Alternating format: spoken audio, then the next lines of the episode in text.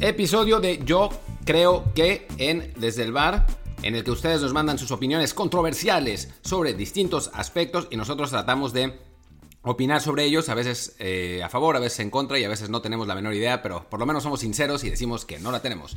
Yo soy Martín del Palacio.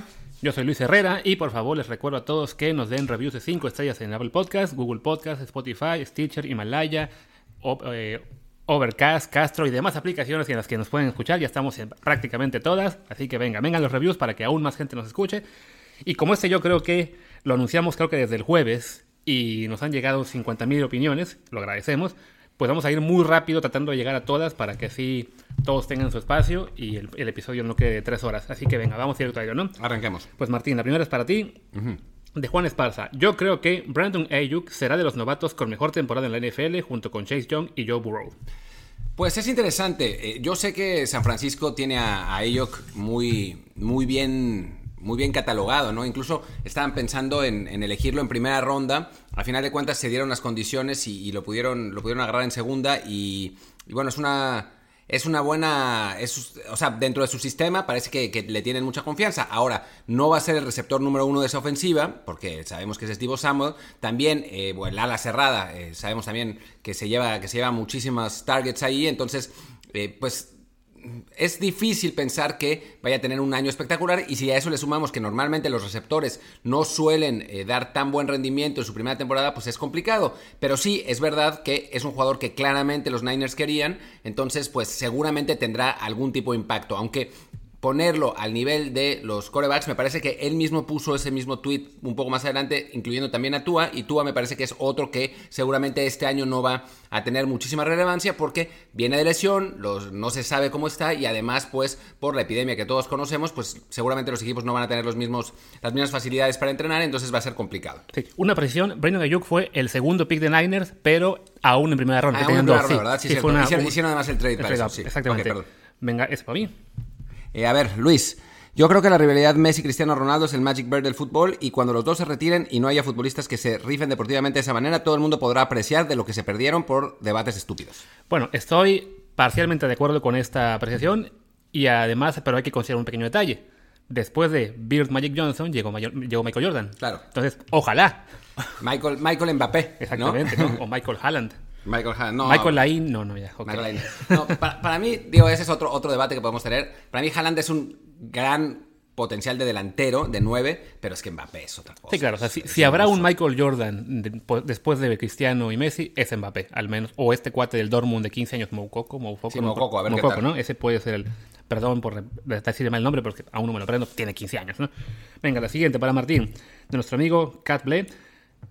Yo creo que la selección mexicana en 2026, si llega a semifinales, tiene buenos jóvenes, tiene buenos jóvenes momentos, tiene buenos jóvenes en este momento. Hijo, es que faltan muchos años para 2026. Está difícil. Yo veo el, panorama difícil para 2022, eh, realmente.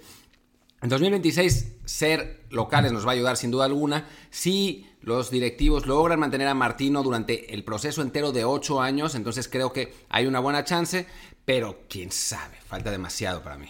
Sí, no, yo creo que si llegamos, tendrá, tendrá que ser al estilo Corea 2002. O sea, por calidad de jugadores que tenemos y que... O sea, que, roben y que Exactamente. sí, o sea, por la calidad de jugadores que tenemos y que podemos desarrollar y que sabemos que no se van a ir 30 a Europa en los próximos tres años, porque es, la realidad del mexicano, simplemente no, no estamos a un nivel para soñar con semifinales eh, en términos de seremos los cuatro mejores. Que por un número de circunstancias se puede dar que una ayudita por ahí en algún partido de octavos o cuartos, un buen sorteo, cosas así, extra fútbol y estar jugando semi de locales, sobre todo porque, bueno, aparte de más, las, lo que sería cuartos y demás rondas de eliminatorias ya no serán en México, todos serán en Estados Unidos, entonces, bueno. Aunque, bueno, Estados Unidos, digo, no es lo mismo que jugar en México, pero pues va a haber un millón de mexicanos en el estadio también, ¿no? Exactamente.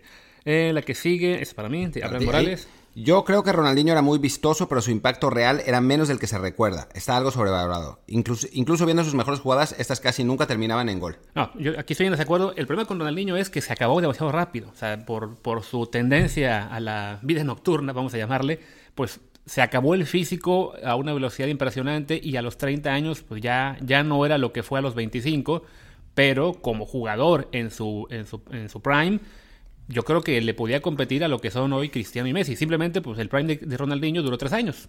no, no, o sea, quizás cinco, ¿no?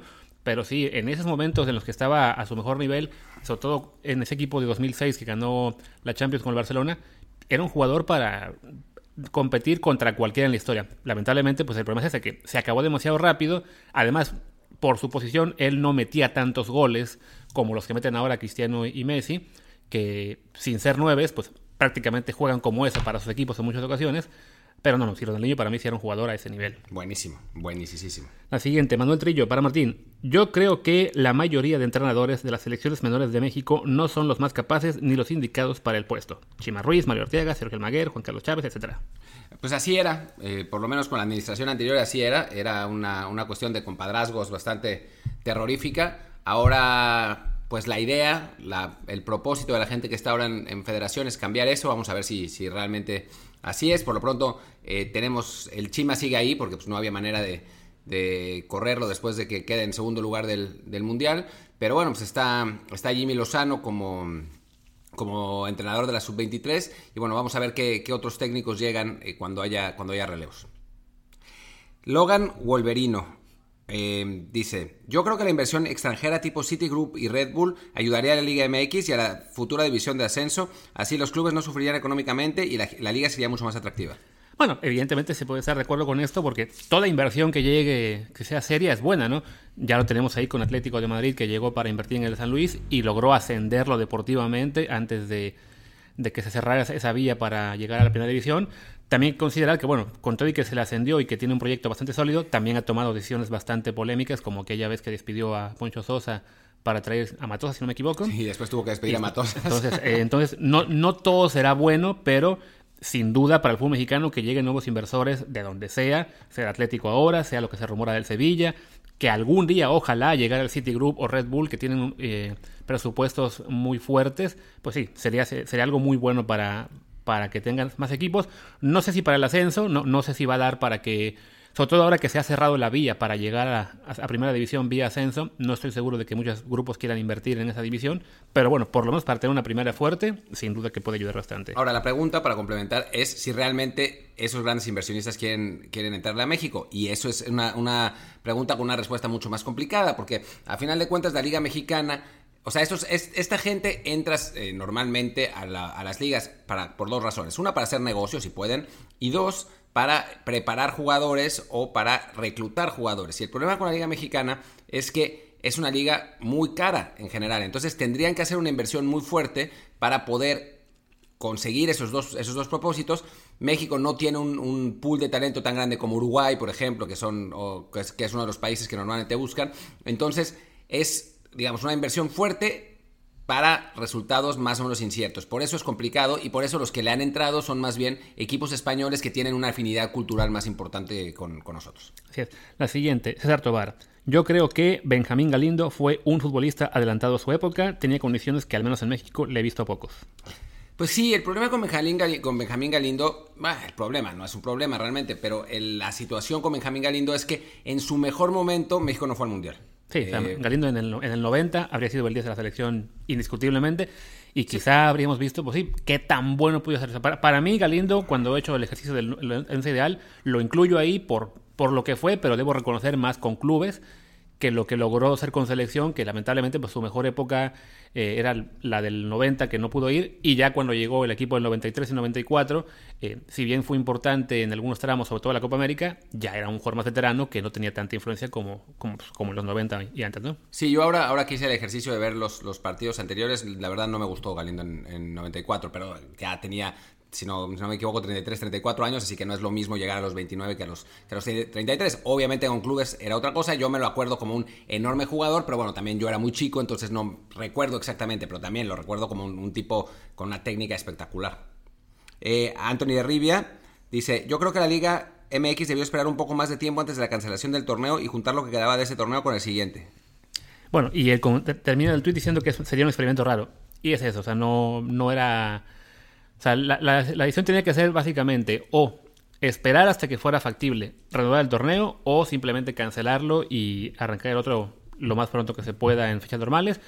Y lo que hemos hablado ya en, en, estos episodios aquí, ¿no? Es que En el caso particular de México, no se veía la manera en que se pudiera reanudar rápido, ¿no? O sea, estamos en plena epidemia en el momento más fuerte, eh, no, no se ve que vayan a bajar rápido los contagios, entonces, incluso si ahora mismo la liga ya decidió cancelar un torneo para poder arrancar el otro el 17 de julio, la verdad es que nada garantiza que pueda ocurrir, entonces... Eso no va a ocurrir. Exactamente, entonces, francamente, sí, no. En el caso particular de México, yo sí creo que era la decisión sensata a tomar si me lo preguntas por Francia o Holanda, ahí sí creo, por ejemplo, que se precipitaron y lo están ya lamentando algunos de sus clubes, porque a fin de cuentas el resto de Europa está empezando a volver, ¿no? Pero para México, que no tiene un panorama claro de qué va a ocurrir y cuándo va a poder arrancar la apertura, pensar en aguantar hasta que se pudiera con el clausura sí era muy complicado. Venga. Rodolfo Zavala, yo creo que se consuma el nuevo orden del fútbol mexicano con los equipos regios como los más poderosos, dos peldaños con América, Grupo Caliente y tres. Ah, no, en el segundo peldaño, América y Grupo Caliente. Y en el tercero, abajo, Chivas y Orley. Después los demás. Pues sí, yo, o sea, yo creo en parte que sí. Yo desde hace, hace tres o cuatro años hice una, una columna que se llamaba Los equipos regios llegaron para quedarse. Porque por una cuestión económica, o sea, México durante muchos años tuvo una paridad económica importante entre casi todos los equipos. O sea, estaba el América con Televisa, pero después de ellos estaban todos otros eh, equipos de propiedad de, de grandes grupos empresariales que se mantenían más o menos al mismo nivel. Ahora ha cambiado un poco la cosa. ¿Por qué? Porque los grandes grupos de telecomunicaciones como Televisa y Azteca han perdido por la naturaleza de, su industria, porque Internet ha venido a, reemplazar a la televisión, y entonces América no lo ha pagado tanto porque han contratado muy buen staff, la verdad es que esa, es la, la razón, y ya no han gastado tanto en contrataciones, pero han podido subsanar eso reclutando bien.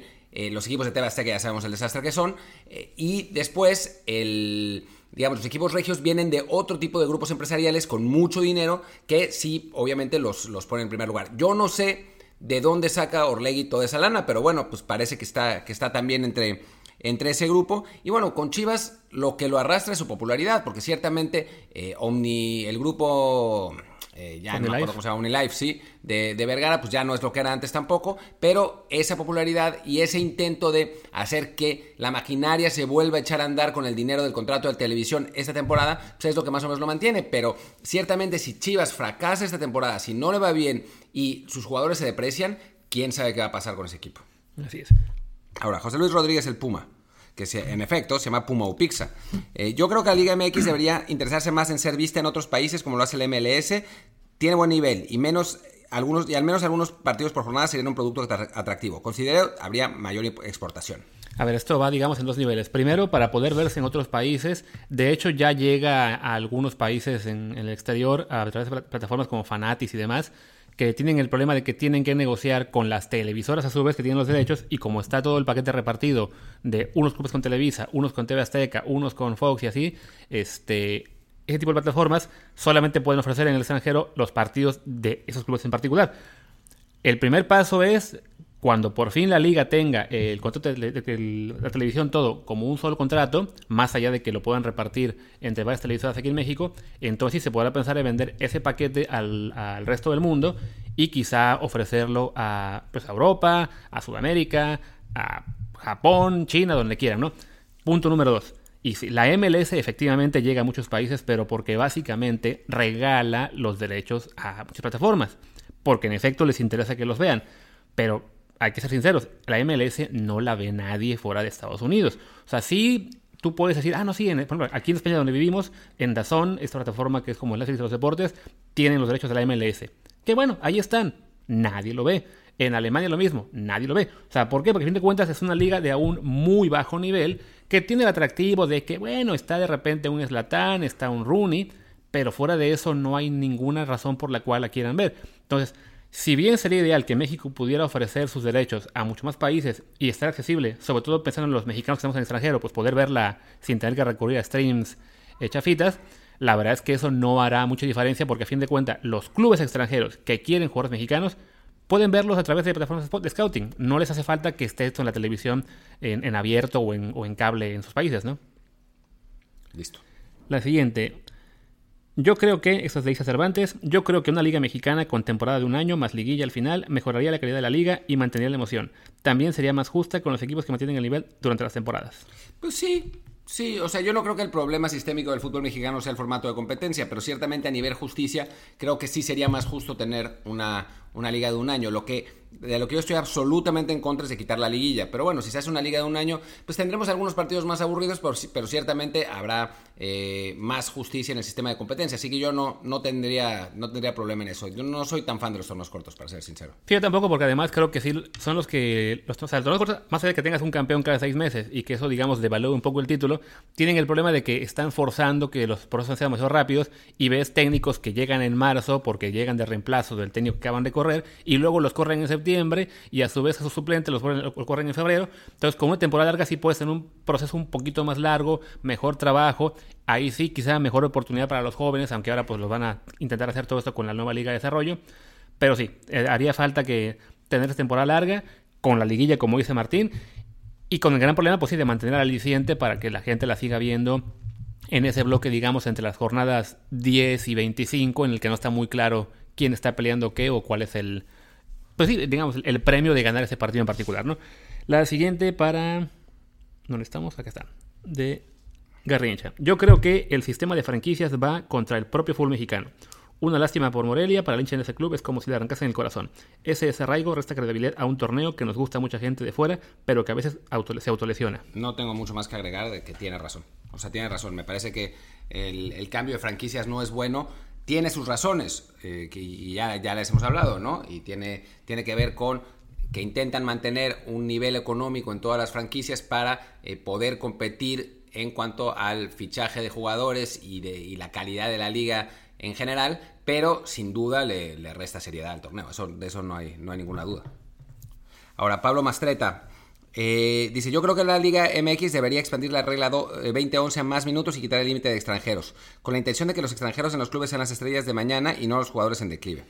Bueno, primero que nada, pues la regla 2011 ya murió por el cambio que hicieron con esto de la Liga de Desarrollo. Decidieron que si vamos a poder enviar a los jugadores de 21, 22 años o 19, 18, lo que sean, a formarse supuestamente a un equipo de la Liga de Expansión, entonces no hace falta que tengan regla 2011 en primera, que creo que es un error.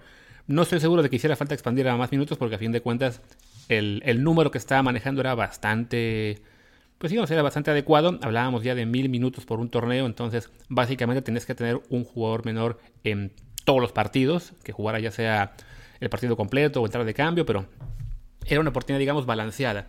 Y del otro tema, de Liga de, de Límite Extranjeros, a mí, francamente, yo estaba pensando esto hace unos días cuando me di cuenta de que habrá muchas ligas en las que se tengan que vender a jugadores porque no tienen cómo pagarles.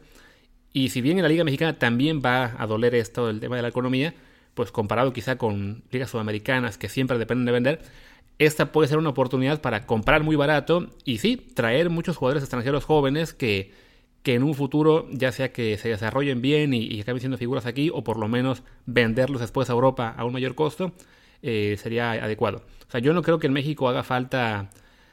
el, quitar el límite extranjero se me, se me da un exceso, pero sí creo que esta preocupación por de que tenemos, no, no, tienen que ser menos y tienen que, tienen que ser solamente tres o cinco extranjeros, creo que no, no es adecuado porque a fin de cuentas le hace bien al fútbol mexicano que los jugadores mexicanos tengan que competir por el puesto contra jugadores de fuera a tenerlo simplemente garantizado porque no hay suficiente batalla contra otros.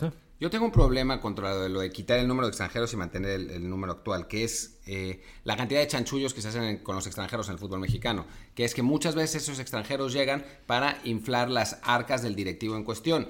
Eh, hace no mucho salieron los, digo, los casos, el caso del Veracruz lo sabemos todos, pero además eh, hace no mucho salió una información bastante fidedigna porque es del fantasma sobre Toluca y justamente el fantasma de lo que más, donde más tiene contacto es en Toluca, de cómo los directivos eh, de ese club se habían eh, hecho una buena lana con comisiones por parte de agentes por esos extranjeros. Y después tenemos lo de Matosas con, con, el, creo que fue el León, era el León en su momento, que sí llevó buenos jugadores, la verdad es que eran buenos jugadores, creo que era Martín Bravo, pero pero a final de cuentas, con Dorados era.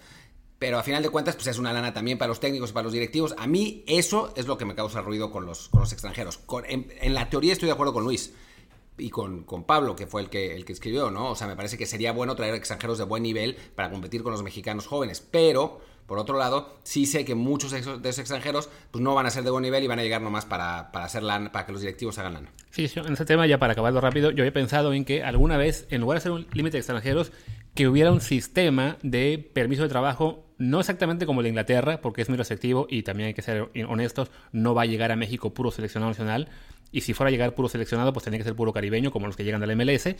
Pero sí se podría establecer alguna especie como de parámetro, de decir, ok, voy a traer a jugadores de Sudamérica, de las cinco mejores ligas, tienen que ser jugadores ya sea titulares por cierto rango de minutos en sus ligas en los últimos dos años, o si son menores de tal edad, eh, un criterio distinto, ¿no?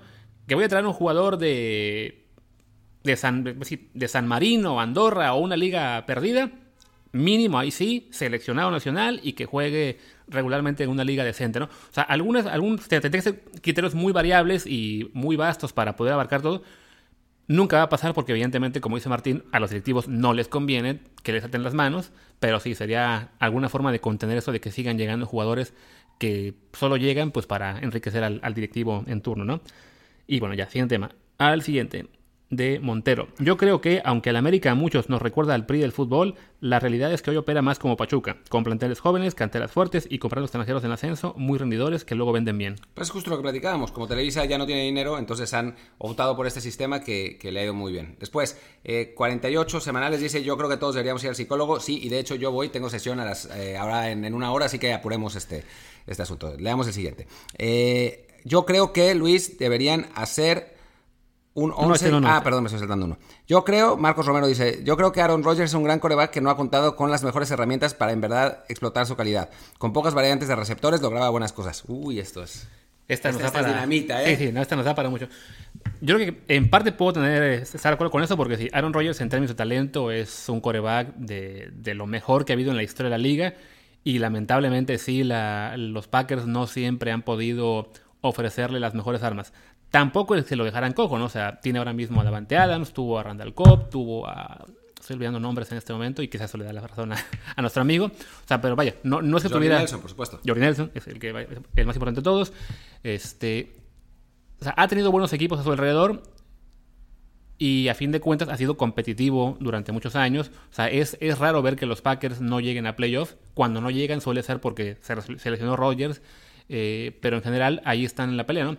que le pudieron haber armado un mejor equipo, como en su momento los Colts se lo armaban a la ofensiva a Peyton Manning, o ahora en, los, en algunos años se lo dieron los Saints a, a quizá. Pero sí creo que en realidad de Rodgers hemos visto, pues en general, un gran nivel y no creo que, hubiera manera de que diera un salto aún mayor con otro tipo de armas, ¿no? Claro, todo, todo coreback quisiera tener una ofensiva espectacular con tres receptores de primer nivel y un gran ala cerrada pero no, no es realista pensar que eso se puede hacer todos los años, ¿no?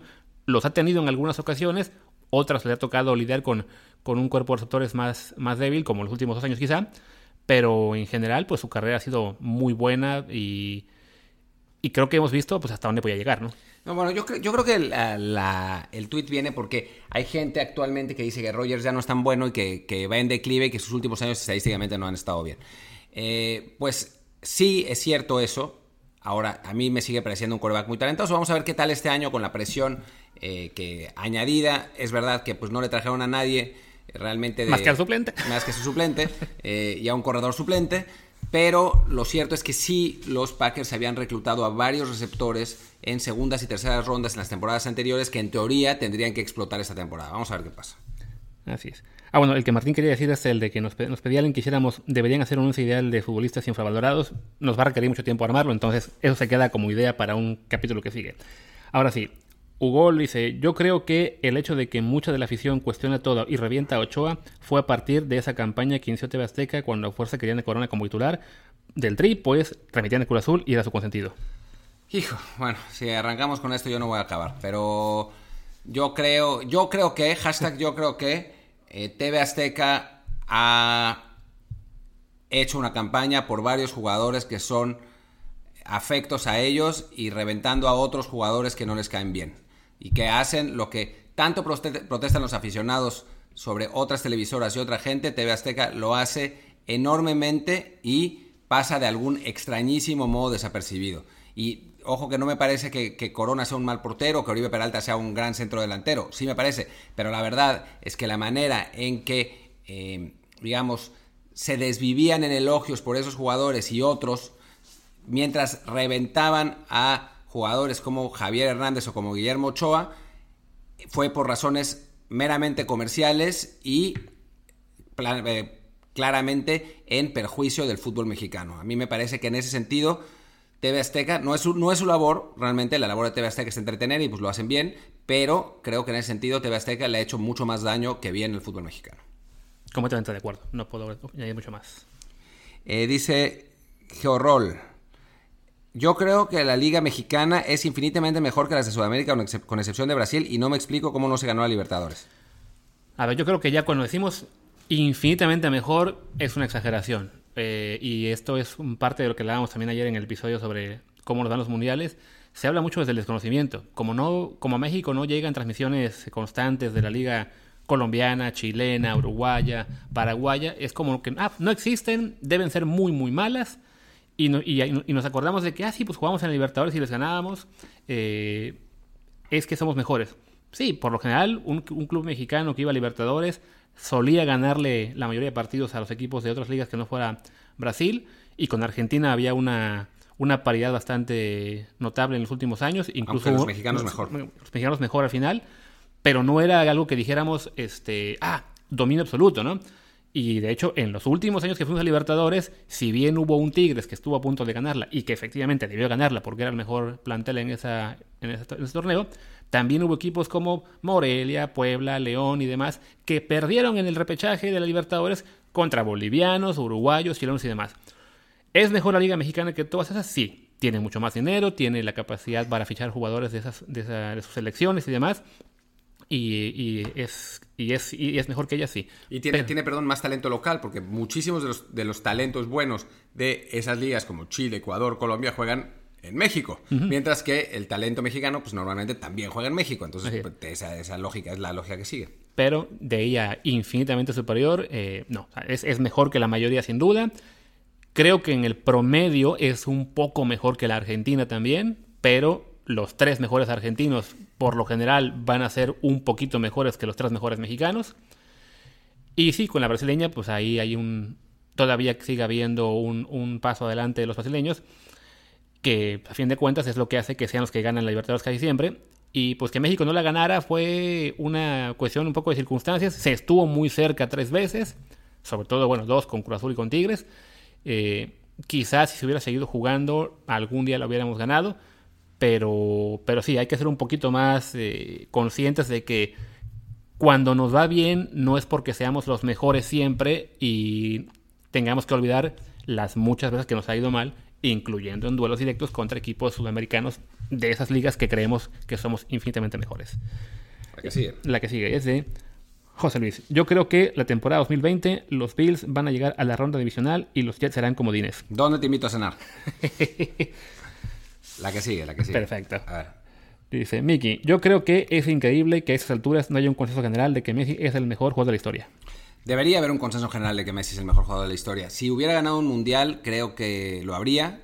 No lo hizo por circunstancias en buena medida ajenas a él y porque tuvo la fortuna desgracia de tener a un jugador de altísimo nivel al mismo tiempo que él. O sea, si Messi hubiera surgido, digamos, la década anterior a esa, hubiera competido con Zidane seguramente y con Ronaldinho, pero sí se hubiera pensado que Messi es el mejor de la historia. Ahora, ha tenido a Cristiano Ronaldo que le ha robado títulos, que le ha robado balones de oro, que le ha robado eh, premios que ahora se llama The Best y el FIFA Award de antes. Pues sí, entonces eso hace que la, el jurado no, no sea tan eh, rotundo a su favor, ¿no? Y lo mismo que no ha podido ganar un mundial, pero eh, creo, yo sí creo que es el mejor jugador de la historia. O sea, yo particularmente. Si yo tuviera que darle un premio a alguien sería Messi, pero pues, no creo que quiera recibirlo de mí.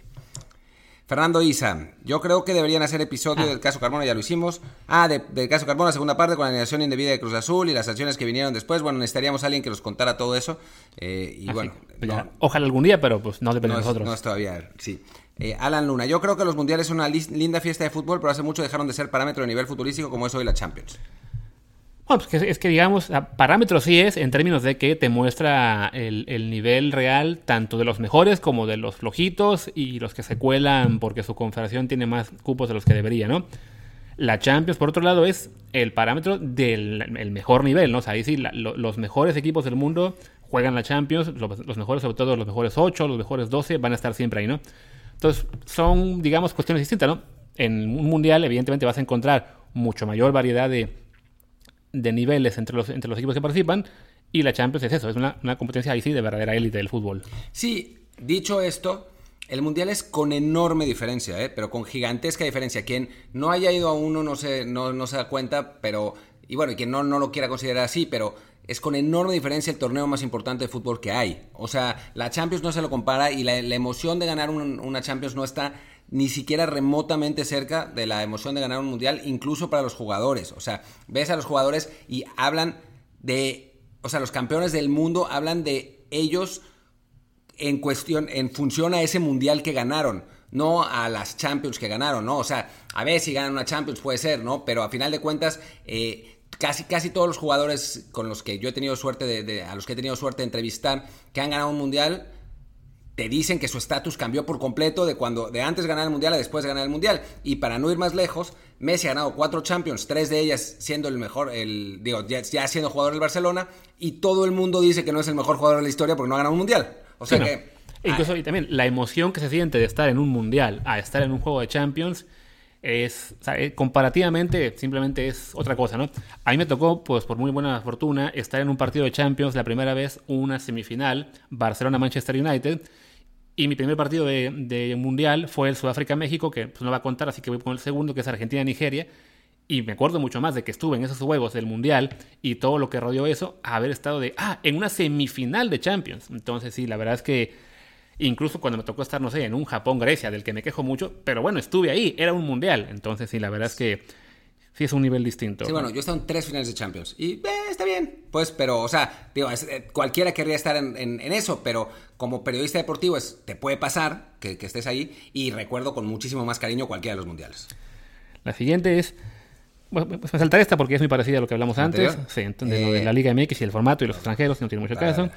Dice David, David Ruiz Ruiz. Yo creo que la oportunidad de jugar los Olímpicos un año antes del Mundial debe ser aprovechada para aumentar el roce internacional de los jugadores, conseguir exportaciones a Europa y que el Tata se involucre para que el sistema se asimile lo más posible a la de la mayor. Pues el Tata está bastante involucrado en ese, en ese equipo. Por lo que sabemos, el, Tata y sus auxiliares eh, van a los entrenamientos, están en constante comunicación con Jimmy Lozano en cuanto a las exportaciones, pues no depende mucho del Tata, ni de Jimmy, ni de nadie, ¿no? O sea, México tiene que hacer un buen papel, primero tiene que calificar, después tiene que hacer un buen papel, y a partir de ahí también se sabrá si esos jugadores están preparados para eh, jugar el Mundial un año más tarde. También hay que recordar que la, el nivel de competencia en los Juegos Olímpicos no es el del Mundial. Y eso, eso tiene que estar claro. Esta vez seguramente va a ser un poco mayor porque es un sub-24 y no un sub-23. Entonces pues, los, equipos van a ser más parecidos a los que podrían jugar un Mundial. Pero aún así, si tomamos en cuenta que la edad ideal de un futbolista para jugar un mundial es entre los 25 y los 29 años, pues tampoco llegan, ¿no? Los de los Juegos Olímpicos. Sí que sí en principio, pero en la práctica pues está más complicado. Fofo, Rodol 12. Yo creo que debería cambiar la regla para el uso del VAR. Por ejemplo, que cada equipo tenga derecho a solicitar un número limitado de revisiones por partido. Si se sigue dejando el uso del criterio del árbitro, no hay una diferencia significativa en la era prevar. Yo tengo ahí una respuesta, pero dale, Luis. No, de hecho, yo creo que al contrario. O sea, si se deja únicamente un número limitado eh, de opciones a los, a los clubes de poder pedir el VAR, eso implica que se van a dejar de revisar muchas jugadas que efectivamente están mal marcadas. Sea, a fin de cuentas, si un club tiene a lo mejor, digamos, dos oportunidades para usar el VAR en todo el partido, las ocupa en el primer tiempo por un fuera del lugar que resulta que sí era y una jugada de posible roja, digamos. Y luego en el segundo tiempo le anulan tres goles que por, por, decisiones, por equivocación del árbitro, pues se, se, fregó porque ya no puede revisarlos, ¿no? a fin de cuentas, con el, ahora lo que está ocurriendo es que se revisa prácticamente todo. O sea, todo en lo que hay controversia eh, se está revisando. Y sí, queda criterio del árbitro decidir si se cambia o no. Eso no va a cambiar por el simple hecho de que sea el club el que lo pide. Mm. Bueno, y además hay un, hay un problema serio con la revisión de los, de los entrenadores, que es algo que nadie se... todo el mundo que, propone esto no, no, no se ha eh, puesto a pensar, que es el fútbol americano es un deporte que es de inicio y parada. O sea, empieza una jugada y se para, empieza otra jugada y se para. Entonces es muy fácil parar dos o tres minutos en lo que revisa. En el fútbol no, es un juego continuo. Entonces, para poder hacer uno de esos challenges en parte de, parte del, del entrenador en la banca, tendría que estar en la banca, o sea, digamos, tendría que poder parar el juego tirando el pañuelo desde la banca. Y eso tiene el problema de que pararía el juego durante muchos minutos, pero además de que la visión desde la banca no es tan fácil. O sea, ¿cuántas veces no hemos visto a entrenadores giboteando y saltando, no sé qué, por jugadas que dicen que según ellos son penales y que no son penales, no, son, no están ni cerca de ser penales. Lo que pasa es que están, ellos están del, del otro lado de la cancha y tienen que estar viendo el, el, eh, bueno, tiene, tiene, que estar viendo la jugada al, al, nivel de cancha. En el fútbol americano no pasa eso porque los digamos, la, gente que se encarga de la revisión de las jugadas está normalmente arriba. Y entonces es mucho más fácil porque la jugada se para, el que está arriba puede ver la repetición y puede decirle al coach. En este caso, la jugada no se iba a parar, iba a seguir hasta que saliera la repetición, un minuto. El tipo de arriba le tenía que decir al coach que, que hiciera el challenge, otro minuto, y después tendría que revisarse la jugada, otros tres o cuatro minutos. Estaríamos perdiendo entre 5 y 6 minutos por jugada, todo para que al final de cuentas no se cambie la decisión. Y súmale a eso el hecho de que esto permitiría un poco de fútbol colmillo y que algunos entrenadores, y sabemos que lo hayan muchos de ellos, se esperen a un momento clave para pedir una revisión, no porque crean que la jugada es realmente debatible o no, sino porque están viendo que a lo mejor se le está yendo encima al equipo rival o para tratar de interrumpir incluso un contragolpe, cosas así. Entonces, no, no sería práctico. El, sistema actual, sin ser perfecto, de hecho sí revisa la mayor parte de jugadas eh, controversiales, simplemente, pues como siempre, va a quedar a criterio de árbitro si se cambia o no. La siguiente. Yo creo que mantendrán la sanción de Champions League al City. Será complicado que vuelvan a armar un equipo fuerte en el mediano plazo por el éxodo de, jugadores. No tardan en caerles esas sanciones a más clubes. Va a reventar la burbuja. Un salary cap europeo sería interesante. Ya lo, sugirió la Bundesliga. Bueno, para el tema del City, que esto nos lo manda Nazario Assad, eh, creo que sí, si, si, les mantiene la sanción y no puedes eh, competir en Champions League por un, ¿qué sería? ¿Un año, dos? Dos años en teoría. Dos años, ¿no? Podrían, en apelación podrían reducirlo a un año. Pero vaya, sí, si les ocurre eso, efectivamente habrá muchos jugadores que querrán irse y este, eso evidentemente afecta a corto plazo en el sentido de que el club se vuelve menos competitivo, lo cual a su vez le puede costar más trabajo regresar a la Champions para dentro de dos años o tres y a su vez tendrá menos dinero para fichar jugadores. Entonces, el chiste es que sí, la, bola de nieve que esto puede generar es efectivamente que el City deje de ser un protagonista inmediato en la, en la Champions League para batallar un poquito más en los próximos años. A fin de cuentas, va a seguir teniendo el apoyo descomunal de, de los jeques que, que lo sostienen, entonces no sería una sanción fulminante, pero sí, por lo menos en el corto plazo, dos, tres años, podría ser algo que le, le quite mucha competitividad. Y del tema de que un salary cap sería, europeo, interesante, pues vaya, técnicamente ya está como salary cap. O sea, el hecho de que los clubes no pueden ingresar, bueno, no pueden gastar más de lo que ingresan. O sea, la sanción que le llega al City es precisamente por eso, por, por pretender que le llegaba más, que ingresaba más dinero por del que realmente estaba entrando, y entonces todo eran inyecciones, eh, digamos, artificiales de los propios dueños. Entonces, el salary cap ya está ahí. En la Liga Española, por ejemplo, cada club tiene que presentar un presupuesto y cada año y eh, la revisión que hacen las autoridades hace que, ok, tú puedes gastar tanto, tú puedes gastar tanto. O sea, el salary cap existe en términos de que cada club va a gastar lo que ingresa. No puedes tener un salary cap, digamos, este plano como los de las ligas estadounidenses, porque a fin de cuentas no todos los clubes ingresan todos entonces, al mismo dinero. Entonces, por ejemplo, si decides, no, pues el salary cap en España son 100 millones de euros. Pues el Barcelona y el Madrid de repente se van a encontrar con que tienen una plantilla de 300 millones y tienen que cortar jugadores, eh, pero el Getafe, el Eibar y el Leganés pues no pueden pagar más allá de 30. Entonces, sí, no, la única forma de un salary cap, eh, digamos, constante para todos los mismos equipos, tiene que ser un sistema como el de la NFL, en el que los ingresos son compartidos de tal manera que todos pueden alcanzar una cantidad más o menos similar de gasto. y no va a pasar en Europa, eso es, absolutamente imposible. ¿no? Eh, Después ah, esta, ah, esa es una de rugby que es, en fin, yo creo que la reelección de Beaumont en la, en la, World Rugby solo beneficiará a los equipos de élite por cuatro años más, dejando a los equipos emergentes como, como Georgia y Uruguay sin oportunidad de crecimiento al solo tener eh, roces con equipos de Tier 2 y otro mundial con mal desempeño. Pues Aldo Ortega, creo que tienes toda la razón. Absolutamente razón. Lástima que nos borró el otro que ya habían dado antes, que era sobre el Super Rugby, este, que es una liga de clubes neozelandeses, australianos, sudafricanos, un argentino y un japonés. Nos había enviado un, yo creo que muy interesante sobre ella, pero pues lo borró y lamentablemente ya no me acuerdo lo que decía, así que pues nos quedamos aunque estamos de acuerdo con que la religión de Bumón es mala para el World Rugby. Y, ah, no, y listo. Eh, la siguiente. Yo creo que no, no, Ah, sí, bueno, yo creo que Luis Morán, una de Fórmula 1, aunque sea, Mercedes va a subir a Vettel y bajará a Botas, se pondría buenísimo. Pues Luis es más experto en Fórmula 1 que yo, así que, Vamos con eso, ¿no? Entonces, vamos, con esa. Pues de entrada vamos a ver si Mercedes sigue, porque hay muchos rumores de que se están planteando continuar o no. Eh, pero bueno, asumiendo que sí siguen para 2021, que sería conocer este cambio, yo veo muy complicado que Mercedes vaya por Sebastián Vettel, porque a fin de cuentas sería traerle un competidor a Lewis Hamilton que en este momento pues, le ha rendido mucho mejor tener a un, compañero como es Bottas, que, que, compite, que gana carreras, que gana poles, pero que tiene muy claro su lugar como piloto número 2 de la escudería. Y como se ha visto en muchos escuderías antes en la historia, si eres un equipo que pelea por el título, prefieres tener los roles bien definidos, que el número uno sepa que lo es y, el número dos eh, asuma bien que, pues que va a ganar carreras, pero que tiene que dejar que, que el número uno sea el que pelea por el título, ¿no? Y después había algo que decía, en mi experiencia mundialista, ¿qué protocolo, vivencia y experiencia dentro de o fuera del estadio del día del partido adoptaría en el fútbol mexicano?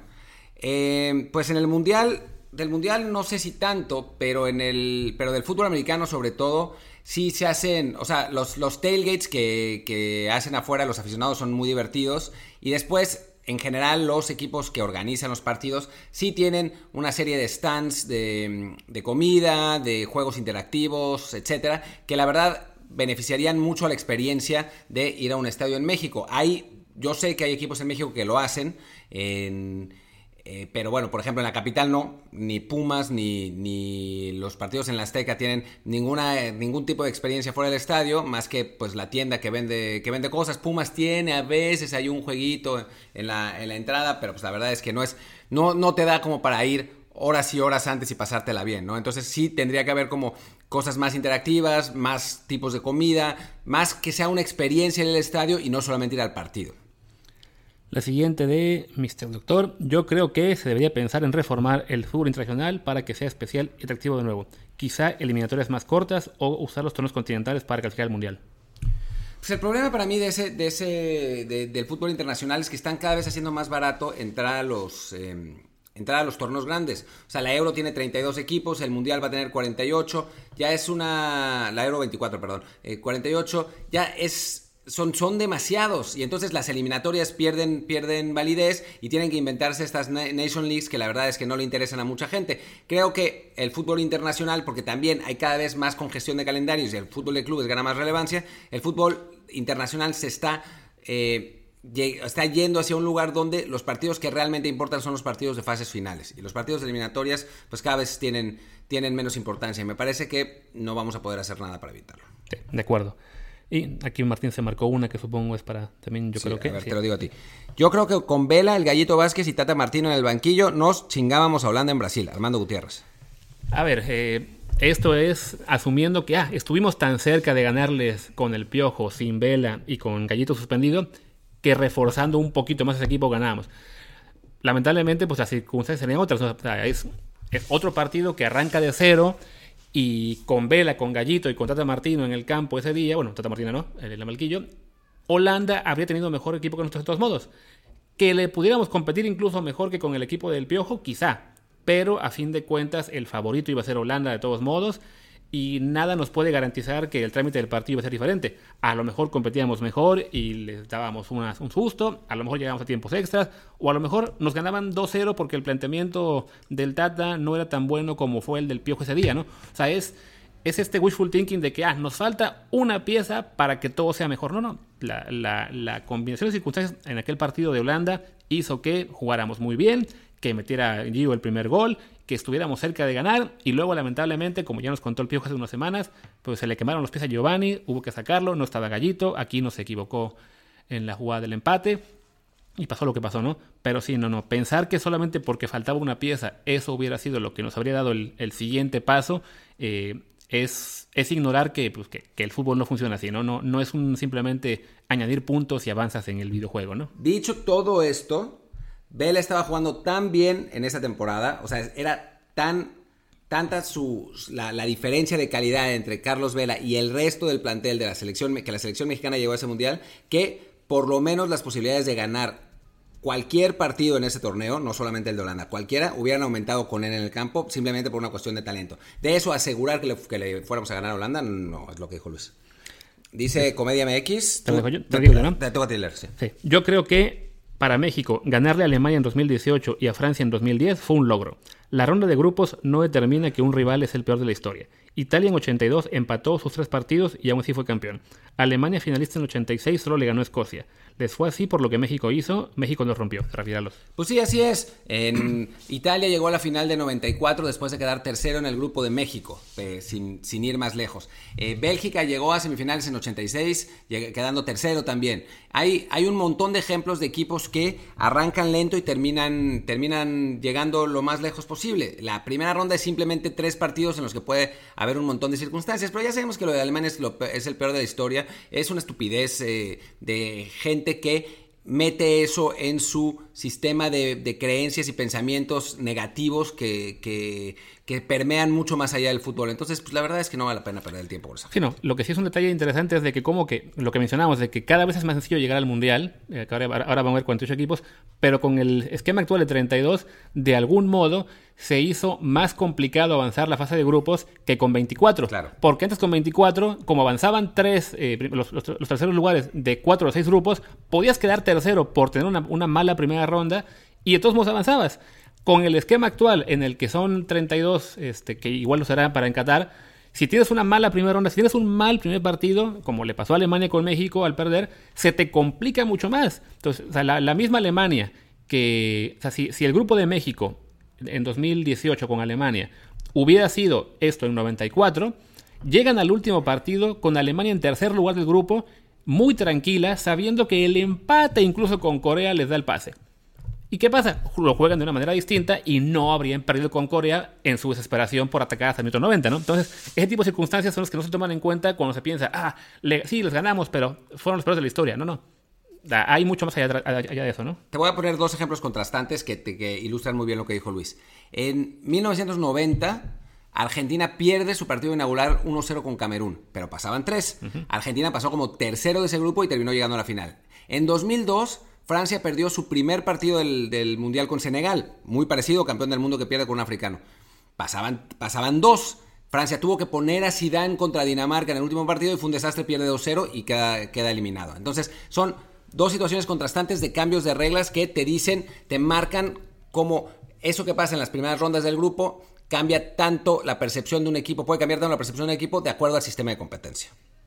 Mira, acá estaba la de Vela y Gallito, entonces esta, va, esta la leo yo, ¿verdad? Creo que sí, sí.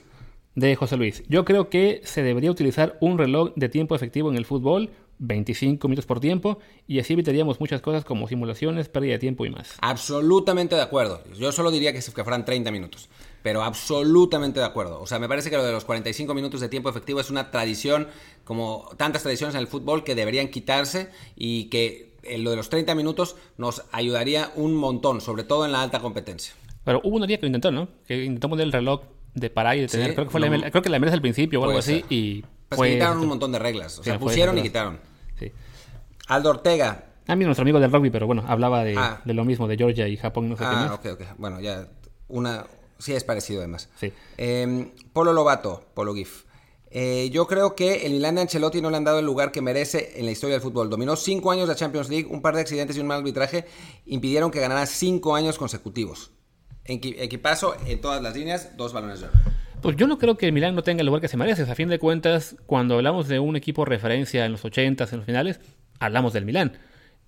No se le puede colocar al nivel quizá del Barcelona de Guardiola y de Messi o, el, o del de incluso del Madrid actual de Zidane que ganó 4 de 5, pues porque a fin de cuentas, pues por accidentes o no, no ganó tantas Champions como, como otros equipos, ¿no? O sea, el Madrid de, la, de, de Stefano, el Bayern que fue tricampeón, el, también el Ajax de Cruyff, si no, si me equivoco, también fue, también fue tricampeón. O sea, hay clubes que a fin de cuentas ganaron más, ¿no? Eh, ese Milán fue muy importante es la referencia de finales de los 80. No, pero yo creo que te, estás confundiendo. Se refiere al Milan de Ancelotti, al Milan de principios de, los años ah, 2000. claro, claro, estoy pensando de, de Arrigo de los años 2000, que el problema con ese Milan de Ancelotti fue que perdió la final en Estambul. O sea, ese, eso es lo que realmente hace que, que la gente no lo, no lo vea en esa, en esa misma dimensión. O sea, después de, sí es un accidente del fútbol, pero sí mancha completamente tu legado el hecho de que vayas ganando 3-0 con un mucho mejor plantel en la final de una Champions League y termines perdiendo en, penales. Después, obviamente, dos años después ganan eh, la Champions contra el mismo rival, pero sí, eh, claramente queda marcado. Y bueno, y a final de cuentas, pues eso de decir que hubieran ganado cinco Champions seguidas me parece un poco una exageración milanista. Eh, creo que sí, era un gran equipo, pero tampoco fue un equipo que marcara una tendencia como el, el Milan que estaba diciendo Luis originalmente. yo, pensaba que se refería justo al de Saki, pues porque es el Milan del que me acuerdo. ¿no? Sí, el Ancelotti, pues lo que dice Martín, era un muy buen equipo. Ganó esta Champions, eh, la, revancha contra Liverpool. También, si no me equivoco, le ganó a la Juventus después, ¿no? También le ganó una bueno, ganó dos. En esa misma década el Madrid había ganado tres y después el Barça ganó cuatro y después el Madrid ganó cuatro. Entonces, este, vaya, ese Milan fue muy bueno, pero como decimos, no, ganó tanto y no se puede atribuir, ah, es que por accidentes no ganó. Pues sí, y por accidentes el Atlético no ha ganado dos Champions en los últimos cinco años, pero no las ganó. entonces sí, este, a fin de cuentas, no se puede solamente considerar lo que se hizo bien y, omitir lo que no ocurrió o, los errores de otros, ¿no? Pero era un equipazo, eso, sí, eso, sin duda. Una de nuestros amigos tras los 90. Yo creo que, objetivamente, hay poco que extrañar del fútbol de antaño. Se le romantiza demasiado solo por ser un tiempo pasado. ¿Qué aspectos del fútbol actual sí les gustaría que fueran como antes?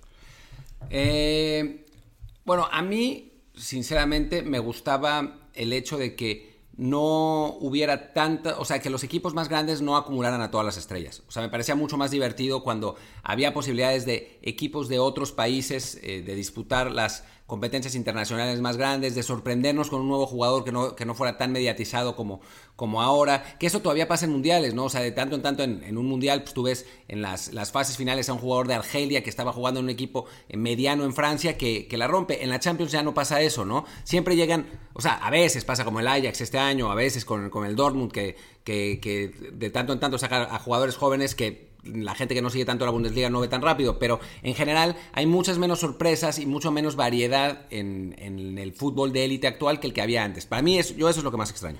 Sí, yo básicamente de acuerdo. O sea, el hecho de que antes podías ver al Estado de Bucarest ganar una Champions League y ahora no lo ves ni siquiera calificar a la Europa League porque cualquier jugador bueno que pueda tener un equipo de esas ligas se lo van a llevar de inmediato a otros más grandes, que se impida que, los equipos medianos o chicos puedan crecer porque rápidamente se los van a llevar sus mejores estrellas los, grandes, es la parte que sí, digamos, que menos me gusta del fútbol actual. Y de ahí afuera, pues la, cuestión de nivel, efectivamente, no, el nivel actual también es mejor. No, deja eso, y además ya no van a surgir esos jugadores eh, buenos porque los clubes ya no tienen dinero porque la gente en sus países solo le interesan la Champions y la Serie A y la, y la, y la Premier y la Liga Española y entonces ya nadie va a los estadios, ya los contratos de televisión locales bajan y entonces los clubes ya no tienen infraestructura para, generar jugadores. Eso está matando ligas como la de Bulgaria, la de Rumania, la de Hungría, la de eh, Georgia, o sea, todas, todas las ligas del, del, este de Europa, muchas ligas africanas y bueno, ese sí es un problema del fútbol moderno. Quizá incluso la Liga Mexicana va sufrir en parte eso, porque sí, ya todo esto de, ay, Liga Molera, prefiero ver la Champions, pues,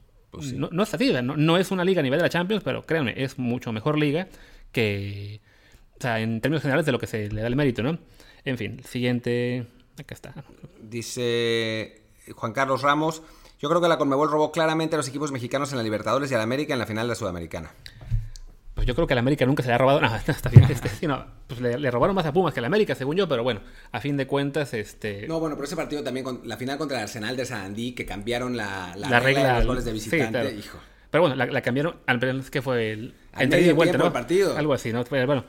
A fin de cuentas, sí, o sea, el que Conmebol hizo todo lo que pudo porque los mexicanos no ganaran partidos clave o finales de Sudamericana, pues está, es cierto, pero a fin de cuentas, pues hubo uno que sí lo hizo, que fue Pachuca, que logró sobreponerse a, lo que fuera. Quizá tuvo suerte de que el rival era, chileno y entonces no, no duele tanto que perdiera. Y al estar ahí, pues era parte del, de, digamos, del reto para México, ¿no? Sí, nos robaron muchas veces, definitivamente, pero era parte de lo que ayudó al crecimiento. Tener que enfrentarte a circunstancias más complicadas, a arbitrajes malos, a los viajes largos. Creo que todo eso ayudaba a que los jugadores mexicanos eh, se curtieran más, a que los eh, entrenadores mexicanos también tomaran más colmillo. Y a fin de cuentas, pues vimos en esos años un crecimiento, si no impresionante, sí sostenido del, fútbol mexicano. Ahora que estamos de otro lado de la moneda y somos nosotros quienes robamos en GOCAF de vez en cuando, pues ¿qué ganamos con eso, no? Nada. Entonces, a ver, la que sigue. Eh, de, de Oso Polar. Yo creo que los equipos de fútbol deberían sacar a la venta jerseys versión sin patrocinadores o máximo dos, aparte de los que usan en juegos. El problema de eso es que los patrocinadores pagan para estar en la camiseta también cuando los usan los aficionados, porque es literalmente un anuncio móvil. Entonces, los contratos de los patrocinadores serían mucho menores si sacaras un jersey sin patrocinios. Mario, el Castor 00. Yo creo que los equipos mexicanos no, ganan la- no ganaron la Copa Libertadores porque nunca fueron cancheros. Por ejemplo, hacer tiempo para desesper- desesperar al rival. Pues un poco de la mano de lo que decíamos en el, tema anterior.